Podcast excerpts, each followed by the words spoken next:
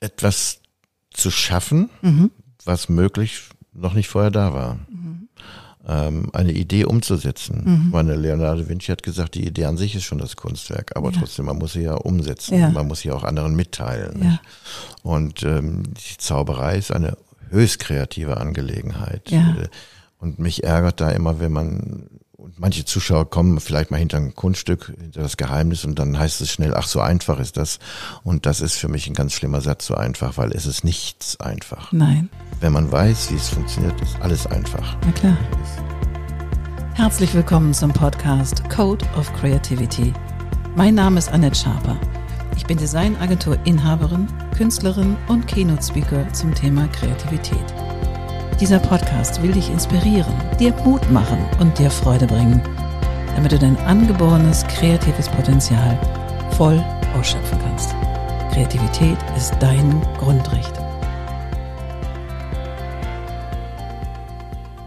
Herzlich willkommen zu einer neuen Folge im Code of Creativity Podcast. Und heute sitze ich hier mit Vitus Witt. Herzlich willkommen, Herr Witt. Vielen Dank für die Einladung. Ich freue mich. Sehr, sehr gerne.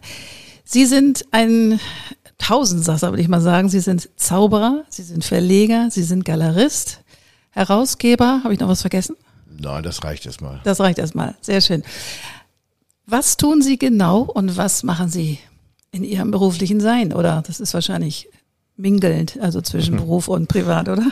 Aber ich genieße dieses, es ist ja wirklich ein Privileg, etwas zu tun, was einem selber Freude bereitet. Ja. Ich habe nicht irgendeinen Alltag, ich habe einen Wundertag jeden Tag. Ja, wie schön. Sie haben einen Wundertag. Herrlich. Ja, und äh, ich, ich freue mich jedes Mal, wenn ich abends ins Bett gehe, kann ich gar nicht erwarten, am nächsten Morgen wieder aufzustehen, um äh, weiter zu arbeiten, weiter Ja. was zu tun. Das ist ja auch keine Arbeit für mich. Ähm, ich kann es nicht beschreiben, dass äh, viele Sachen wachsen aus meinem Bauch heraus, aus Ja. meinem Gefühl heraus. Das war von klein auch, äh, klein an äh, schon so und äh, das ist ja ist mein Leben. Ja, wundervoll. Wundervoll. Wie lange zaubern Sie denn schon?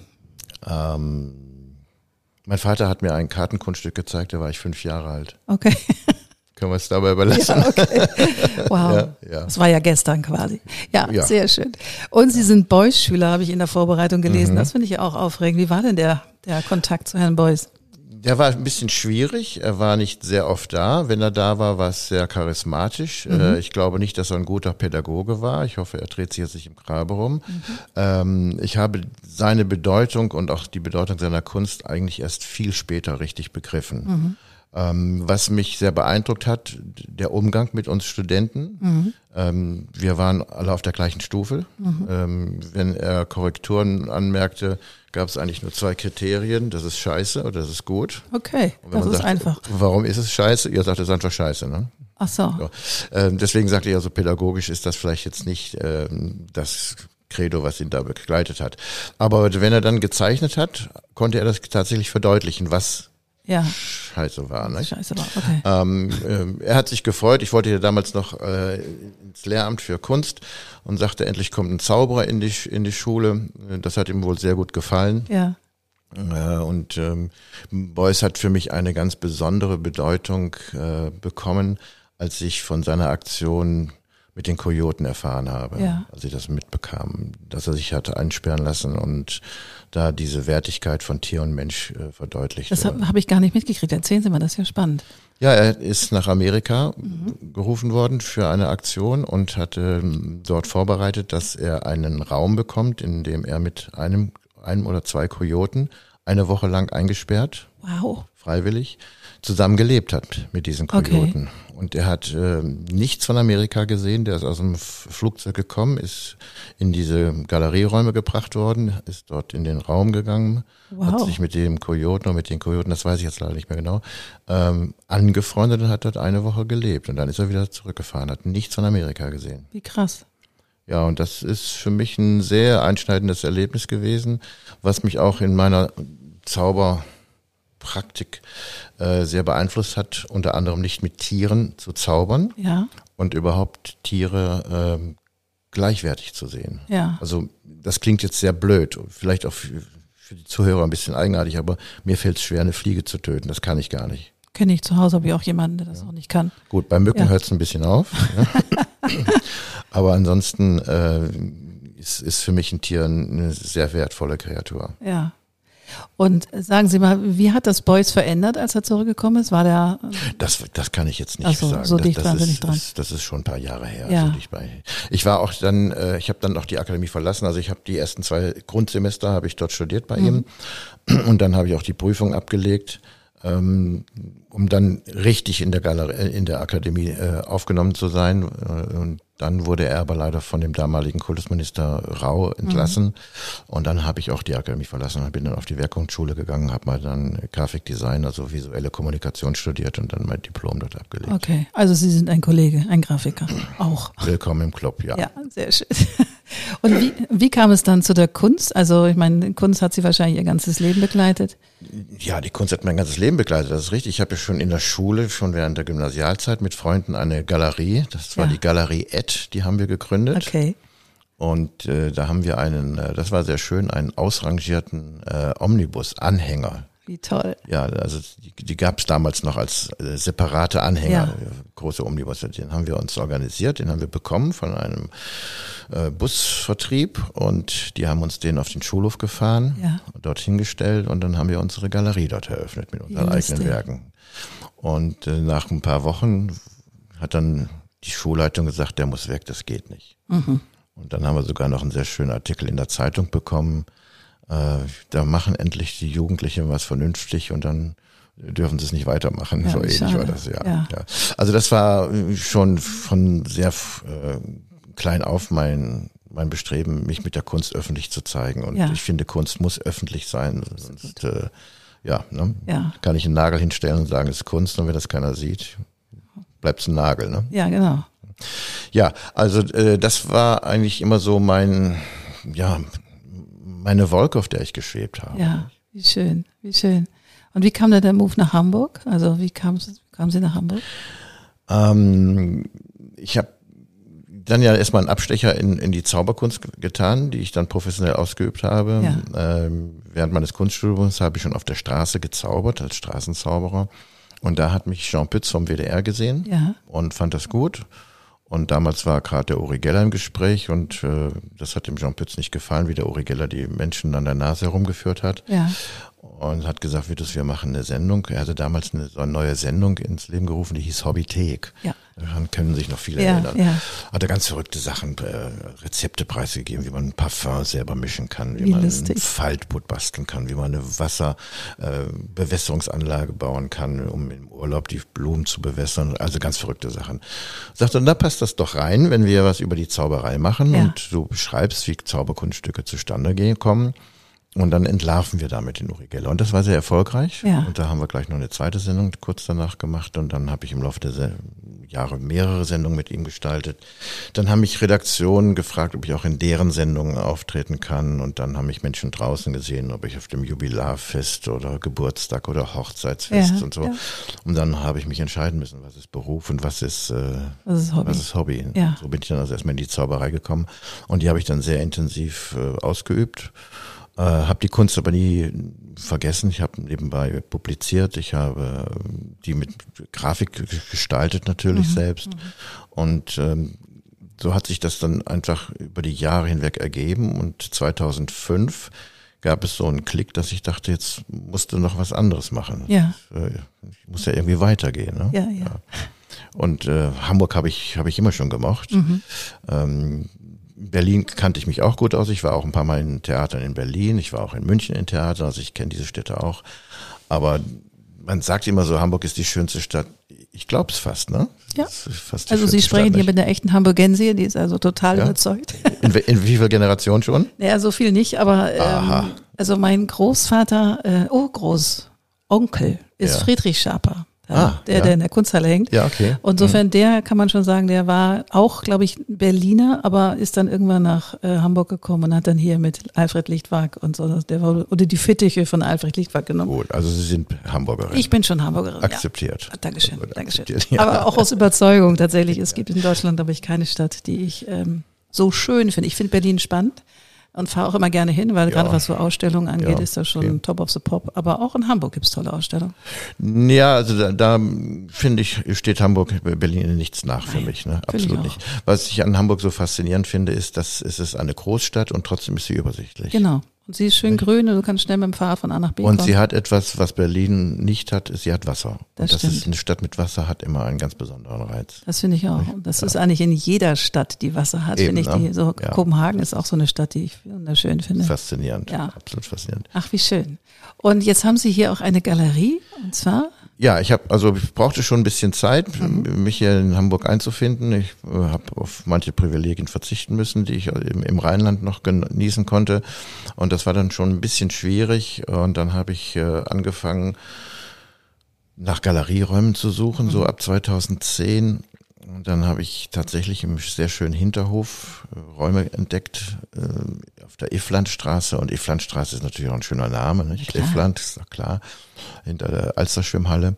Ja, und da habe ich dann 2010 im Oktober, 2012 im Oktober äh, die Galerie W Galerie W. eröffnet. Also zehn Jahre. Zehn Jahre. Das gibt doch mal einen kleinen Applaus. Ey, zehn Jahre Galerie W. Das muss jetzt sein. Ja, Okay. Sehr schön.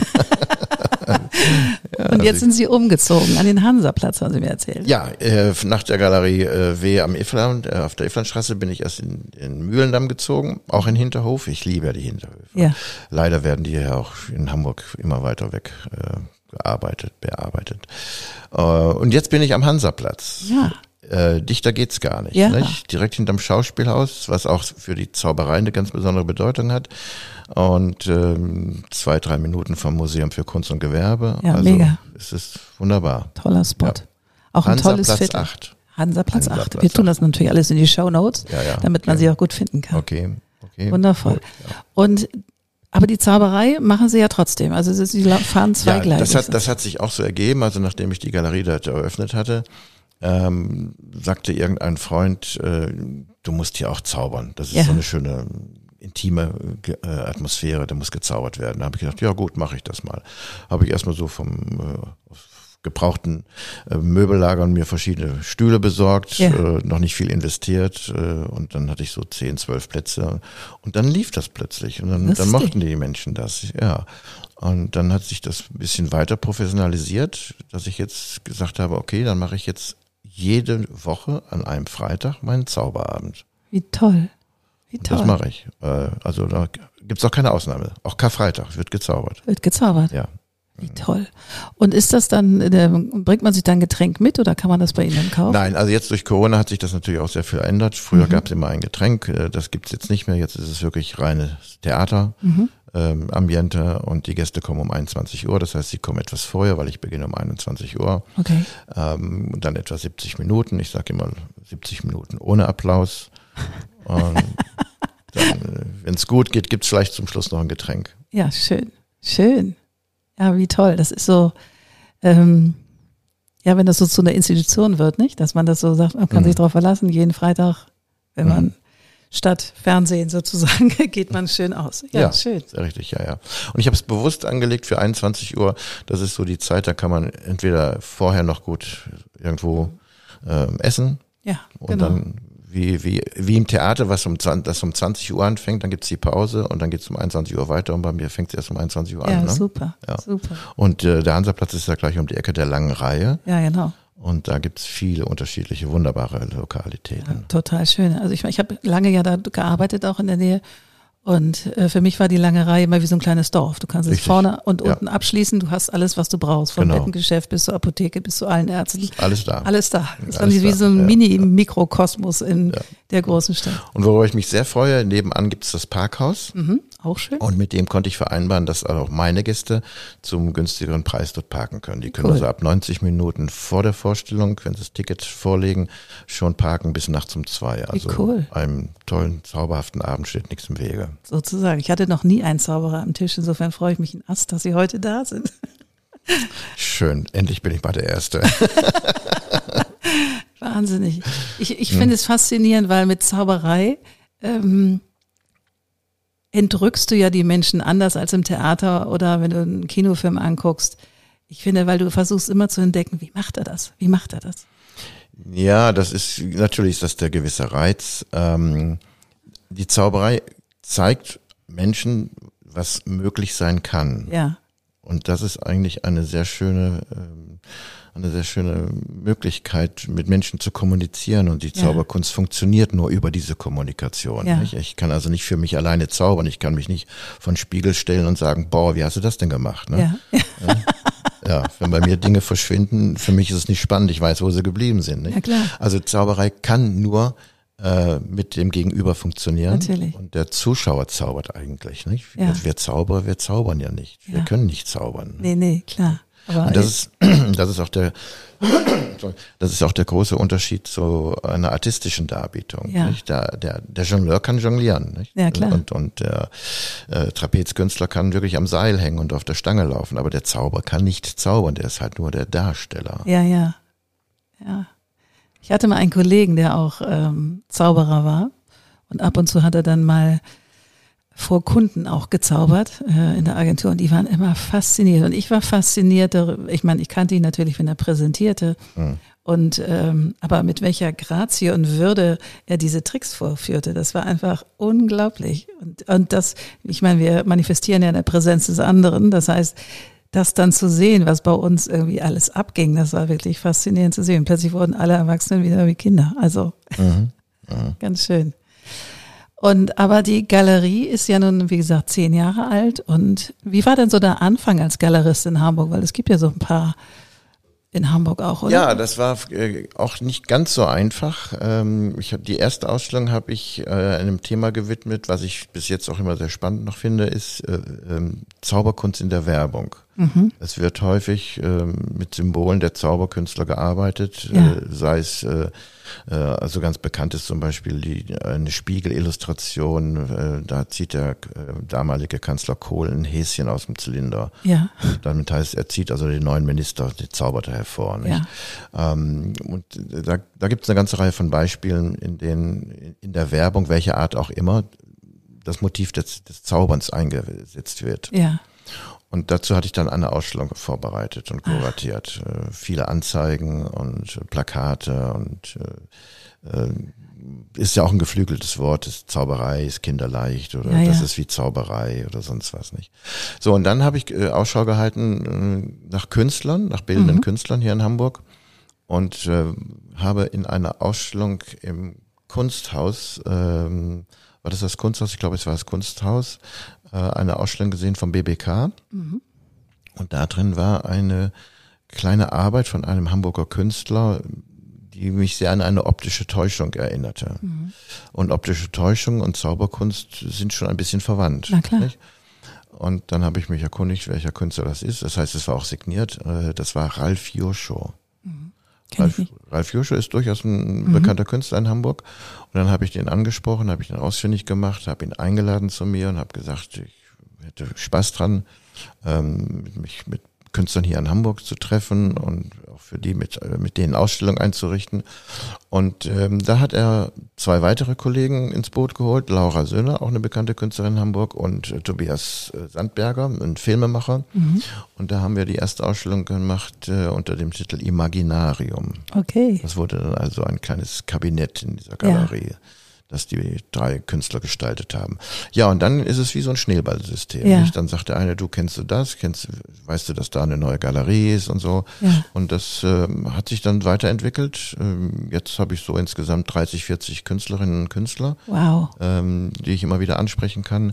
Ja. Vor zwei Jahren hatte ich einen sehr großen Kunstpreis ausgeschrieben, den Rosa Bartel Kunstpreis. Okay. Da sind wir wieder bei der Zauberei, denn Rosa Bartel ist eine bekannte Zauberkünstlerin hier in Hamburg gewesen.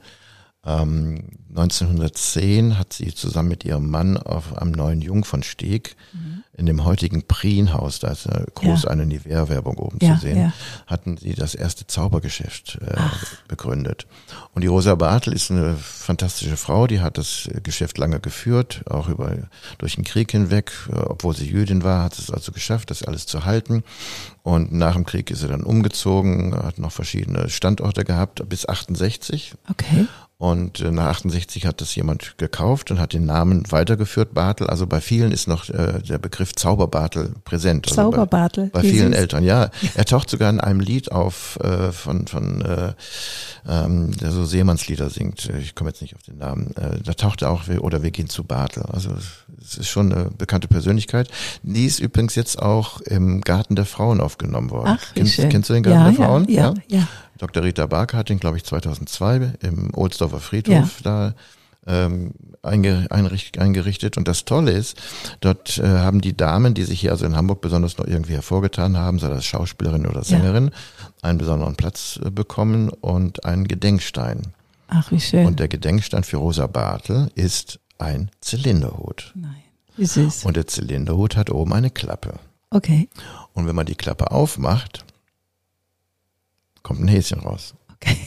Kein lebendiges. ist schon klar. Ja. Aber das funktioniert, das ist ja. sehr schön. Nicht? Ach, schön. So, also das hat, äh, und da hatte ich dann äh, jetzt zu Ehren einen Preis ausgeschrieben, äh, hatte die Künstlerinnen und Künstler äh, aufgefordert, zum Thema Zaubern mhm. Bilder zu produzieren. zu produzieren oder auch äh, Objekte. Ja. So.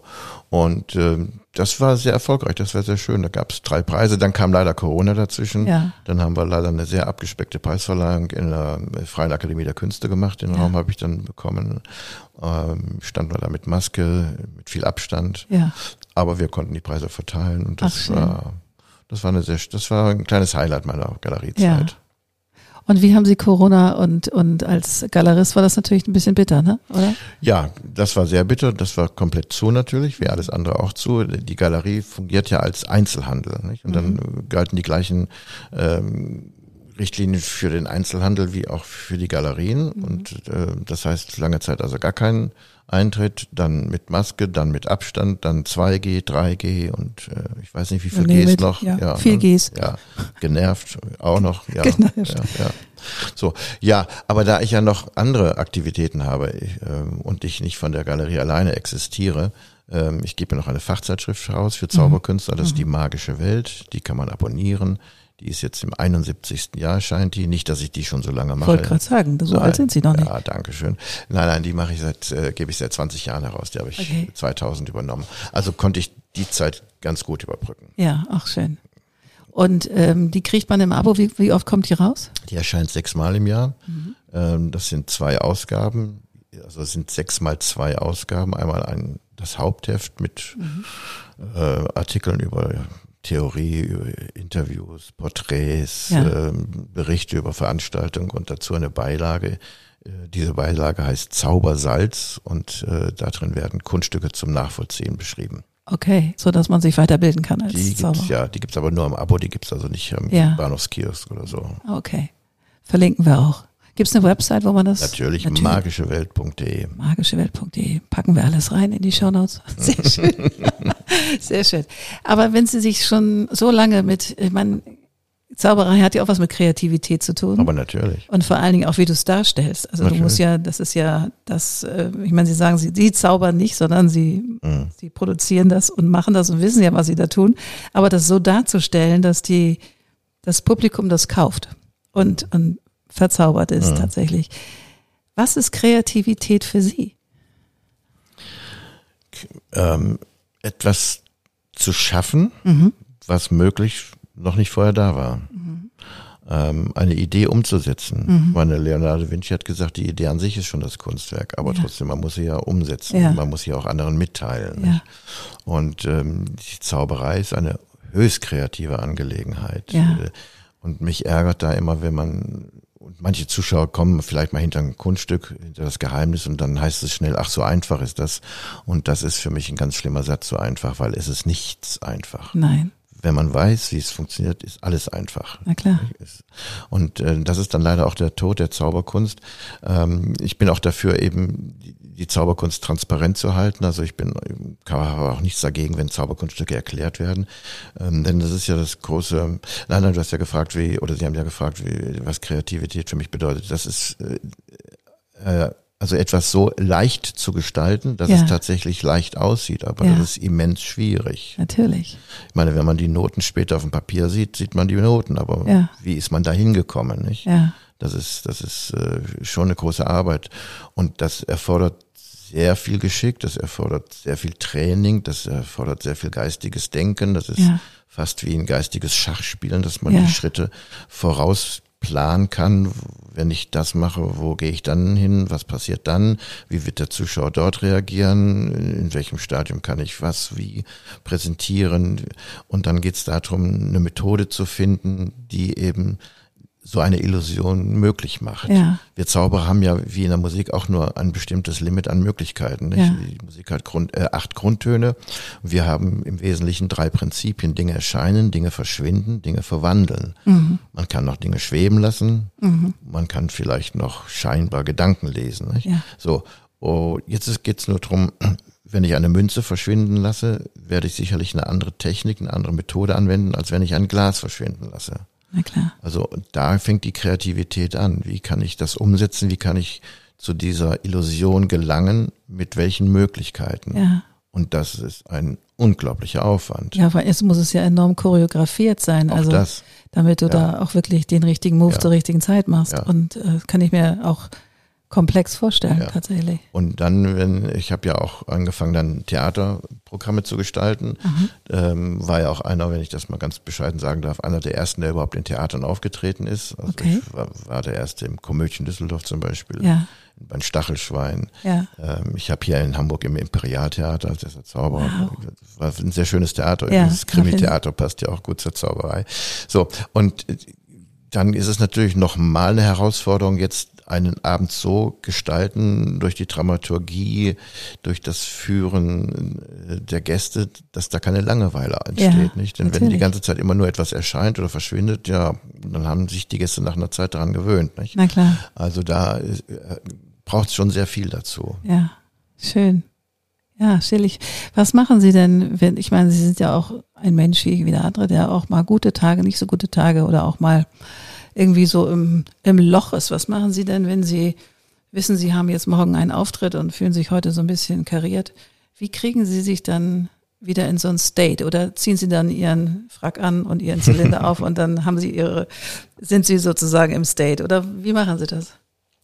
Also ich will mich jetzt hier nicht besonders schönreden, aber solche Tage habe ich ganz selten. Okay, wie schön. Wirklich. Weil, äh, ähm, gut, manchmal hat man vielleicht nicht so die Lust. Okay, ne? das, ist, Ja. das mag sein, weil man vielleicht gerade im Garten lag und ich, ich genieße meinen Garten im Sommer besonders und so. Und dann, ja, jetzt musst du zum Auftritt. Ähm, aber das verändert sich dann schnell. Ja. Nicht? Alleine wenn ich meine Requisiten zusammenstelle, äh, wenn ich mich vorbereite, dann, dann, äh, ja, das klingt jetzt so pathetisch, aber überwältigt es mich. Ja, wie schön. Ähm, in meinem, ich fahre aber jetzt sehr selten, ich, also ich, wie ich so sage, Hausbesuche mache ich gar nicht mehr. Ja, Ähm, ich habe meinen Zaubersalon und wenn mich die Gäste dort gesehen haben, dann erwarten sie auch genau das, wenn ich woanders auftreten soll. Aber das kann ich nicht, weil diese Atmosphäre ist einfach so bestimmend für diesen, für diesen Raum des Zaubersalons. Äh, Das kann ich nicht in ein Wohnzimmer transportieren oder in, in eine Gaststätte oder irgendwie. Das geht nicht. Wenn, dann müsste ich es ins Theater verlagern. Und das geht äh, aus, logistischen Gründen kaum. Und ich mag auch nicht mehr meine Requisiten schleppen. Da habe ich alles an meinem Ort. Ja. So, und wenn ich das also äh, vorbereite, ich habe eine Musik, das ist äh, das Köln-Konzert.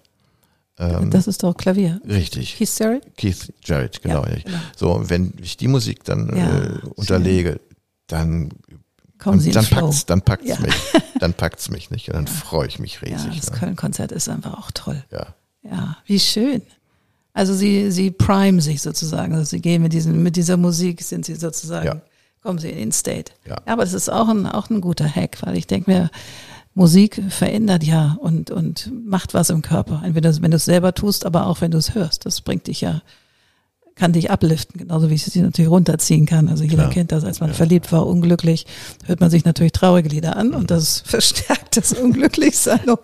Aber wie schön. Ja, und, und äh, ja, so Mu- Musik trifft ja auch äh, Gefühle, die, können kaum von was anderem ersetzt werden. Nicht? Mhm. Äh, Das ist, äh, hat eine unglaubliche Kraft, die Musik. Mhm. Ich, ich singe ja hier im, im Chor im St. Nikolai und wir haben übermorgen eine Aufführung mit, ähm, mit der Schöpfung von Haydn. Oh. Und der Eingangs, das, die Eingangsmusik von Haydn, Mhm. nämlich Und es ward Licht, sozusagen, wenn es so richtig Mhm. dramatisch wird, das hatte er kurz vor der Aufführung, vor der Uraufführung noch niemandem gezeigt. Auch der Chor wusste es nicht, das Orchester wusste es nicht. Er hat es zu, kurz vor Ende zu Ende geschrieben mhm. und es dann den Musikern und Choristen in die Hand gedrückt. Und das Publikum ist ausgeflippt, weil das so ein so einen Spannungsbogen erzeugt mhm. und dann Pause und es wird Licht und dann geht es los. Also es war so, das hat unser Chorleiter uns gestern gesagt. Ich fand das faszinierend, dass jemand damit auch noch so spielt mit dieser, mit der Musik und dann sich selbst und alle anderen auch zu überraschen, auch die, die Musizierenden. Das fand ich toll. Das hat eine Kraft. unglaublich, ja, ja. unglaublich. Wie schön. Und malen Sie dann auch noch? Sind Sie auch? Nein, ich, ich war auch nie der Maler, ich war mehr der Konzeptionist, ja. äh, Illustrator vielleicht, ja. ja. Also ich habe in den äh, ersten Jahren die Zeitschrift, äh, habe ich die schon erwähnt, Magische Welt, dass ich eine Zeitschrift ja, ausgebe? Ich glaube nicht, wir machen okay. nochmal den Spoiler. Okay. Also.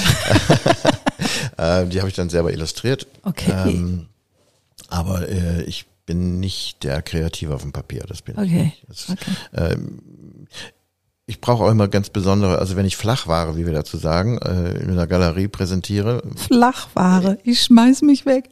Hab ich noch nee? nie gehört. Ehrlich? Flachware, nein. nein. Oh, das ist ein gebräuchlicher Ausdruck. Okay, Flachware. Ja. Äh, da muss es schon eine ganz besondere Flachware, also müssen ja. schon besondere Bilder sein. Ja. Und da habe ich bis jetzt immer Glück gehabt mit Künstlerinnen und Künstlern, die ich da finden konnte.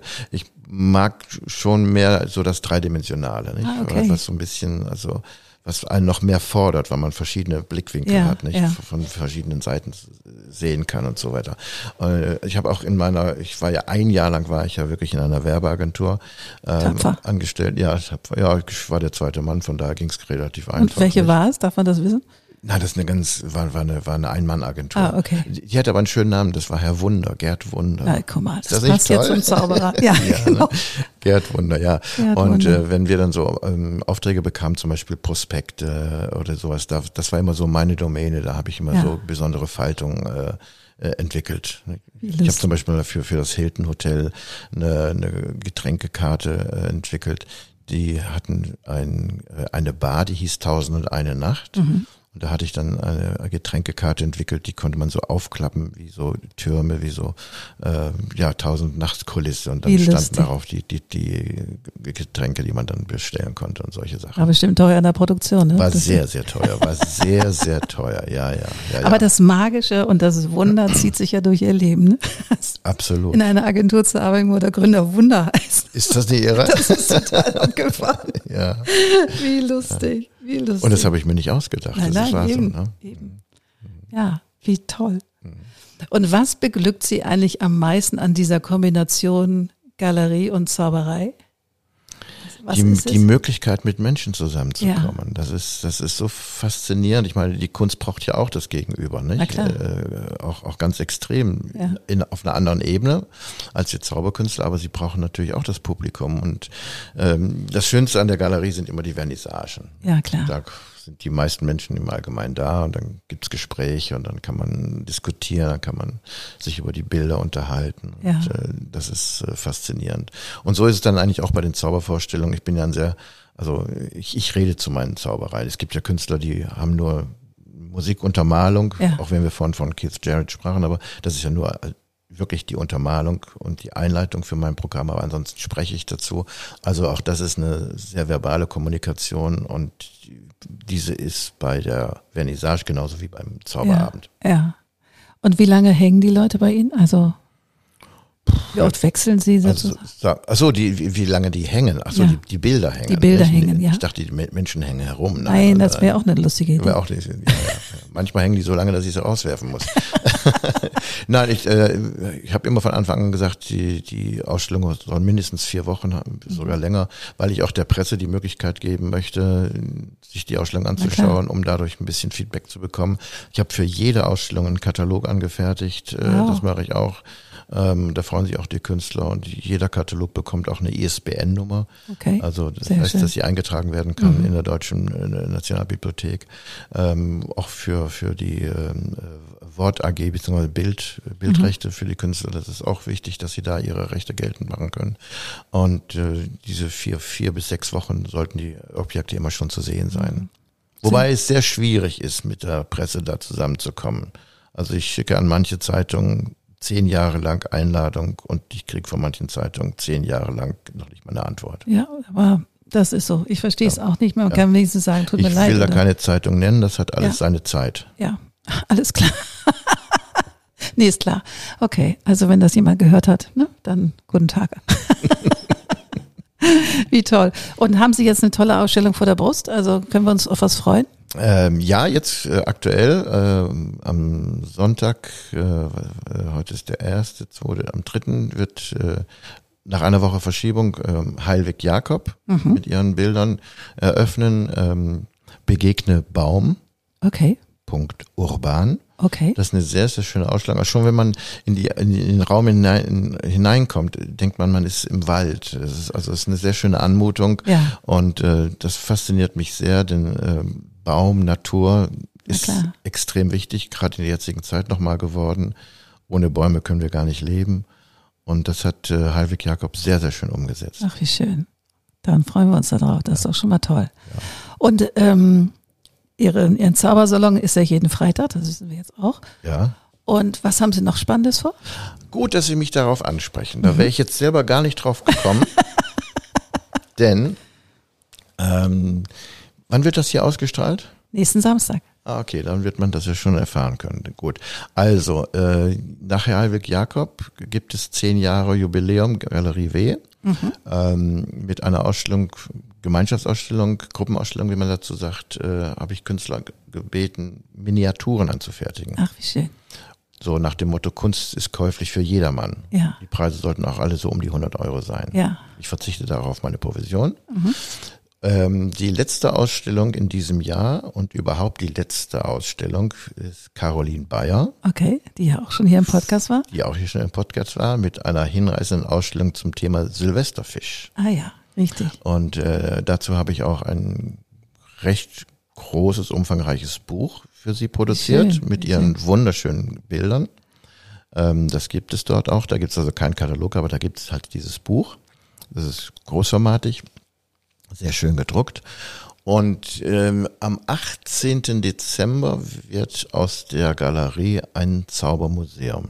Ach, wie schön. Das wird das erste Zaubermuseum Deutschlands werden. Nur temporär oder Nein, das wird's. für Ah, den Rest meines Lebens. Das heißt, Sie machen dann keine Künstler mehr. Nein, ich mache, ich mache keine Künstler. Also nein, also Sie machen keine Hallo, künstlerischen ich Ausstellungen. mache Künstler. Ich bin nicht der Künstlermacher. Der Künstlermacher. Nein, die Ausstellung, nein. Ähm, das sind ja immer zwei Seelen, die in meiner Brust gelebt haben, die Zauberkunst und die Kunst. Und die, die, die Kunst wollte ich einfach, ich wollte sie einfach nochmal richtig ausleben und das habe ich in diesen zehn Jahren getan. Auf der anderen Seite habe ich parallel dazu äh, sehr viel immer gesammelt in der Zauberei. Ich habe Seit den 80er Jahren habe ich schon in vielen Museen, auch im Ausland, Ausstellungen mit meinen Exponaten bestückt. Ich habe eine sehr umfangreiche Sammlung. Ich habe über 4000 Zauberbände, ich habe über 1000 Zauberkästen, ich habe Oh mein 1000 Gott. Plakate, ich habe hunderte von Grafiken. Also ähm, mein Haus zu Hause ist äh, knackevoll. Ja, Ja. knackevoll. Ja, und äh, da habe ich häufig ähm, Ausstellungen kuratiert. Äh, eine der letzten war in, in Nürnberger Spielzeugmuseum, äh, Pinneberger Museum in Mölln, ich, um das hier so im Ja. Norden zu nennen. Ähm, ich habe auch mich beteiligt an einer Ausstellung, die im Altonaer Museum vor ein paar Jahren gezeigt wurde. Und jetzt möchte ich endlich meine eigene permanente Ausstellung präsentieren. Ach, wie schön. Ja. Ja, so schließt sich der Kreis, ne? Sie starteten als Zauberer und. Und ich ende als Zauberer. Ja, vielen enden- Dank. Nein, super, aber, super, aber tatsächlich super. ist der Kreis geschlossen. Ich meine, Sie haben mit viel Kunst und Grafikstudium und allem Möglichen und trotzdem geht es jetzt wieder in Richtung. Aber die, ja, aber die Zauberei ist ja nicht jetzt so isoliert zu sehen, Nee. sondern die Zauberei geht in viele Bereiche, in alle Ja. Gehirnkünste. Es gibt Literatur zum Thema Zaubern. Ähm, Berholms Vorstellung von Daniel Kehlmann ist ein Ja. sehr bekanntes Werk.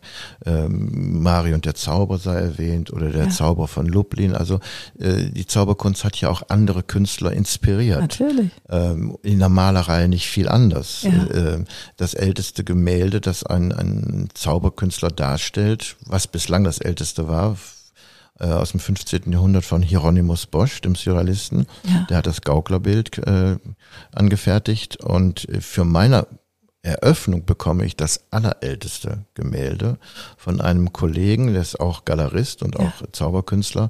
Der hat ein Bild entdeckt von 1450 Abgefahren. von einem Zauber, der einen Fisch erscheinen lässt. Und dieses Bild stellt er mir zur Verfügung Ach, zur. Eröffnung. Wie toll. Ja. Ähm, also von, Zauberer ist halt auch in, in, in, in, vielen anderen Bereichen zu finden. Ja. Also man inspiriert sich gegenseitig. Ich habe das Zauber, Sie haben mich nach dem Namen, glaube ich, gefragt. natürlich, nicht? Ja, natürlich. Das, ja, ja, ja. Das soll Bellachini heißen. Bellachini. Bellachini, ja. Und Bellachini heißt? Bellachini war der war der Name von mehreren Zauberern Okay. äh, seit dem 19. Jahrhundert. Das war der, Ja. der bekannteste Zaubername überhaupt. Der war synonym für Zauberkunst. Es fing an äh, im 19., im frühen 19. Jahrhundert, ähm, habe ich von 1800 gesagt? Nein, frühen 19. Jahrhundert mit Samuel Berlach. Okay. Der hat sich Bellachini genannt und wurde schön. sehr berühmt. Ja. Nach ihm kam ein Assistent, der durfte sich auch Bellachini nennen, der hieß Lukas Strack aus Marburg. Okay. Und danach kam ein Schweizer, nein, der heißt Schweizer Bellachini, Okay. Franz Schweizer, ein Deutscher. Und danach gab es noch einen bekannten Bellachini, Theodor von Schleder, nannte sich auch Bellachini. Abgesehen davon haben sich viele andere Zauberkünstler Bellachini genannt. Okay. Äh, es haben sich auch viele so ähnlich genannt. Bellandrini, Bellardi, Belloni und so ähnlich.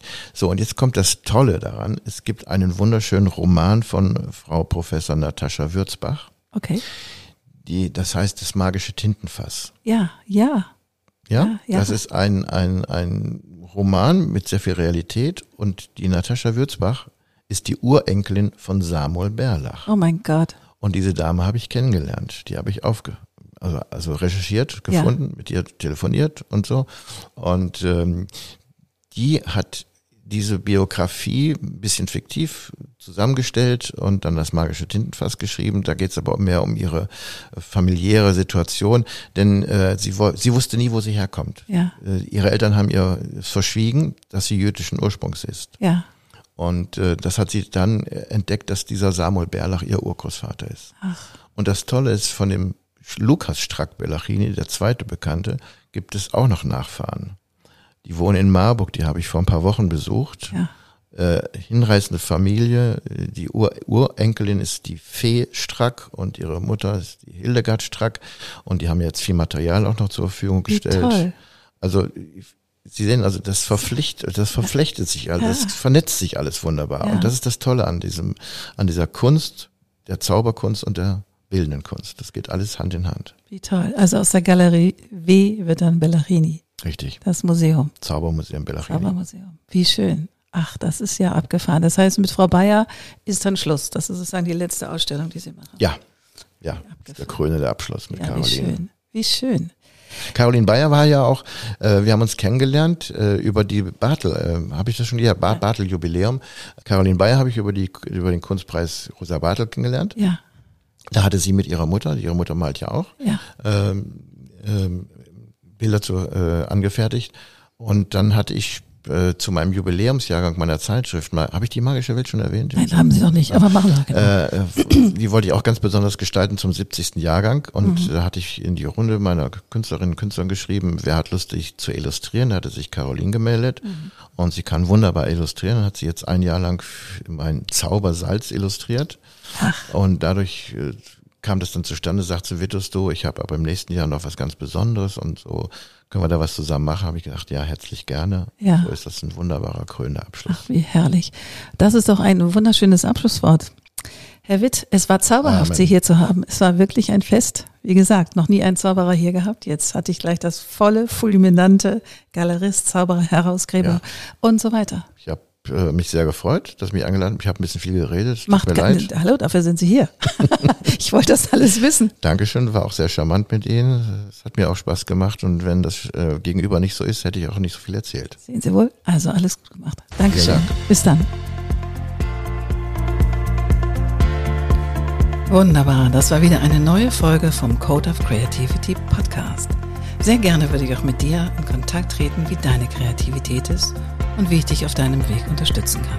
Meine E-Mail findest du in den Show Notes oder du schreibst mir eine Nachricht auf Instagram annette-sharper-coc. Bis bald.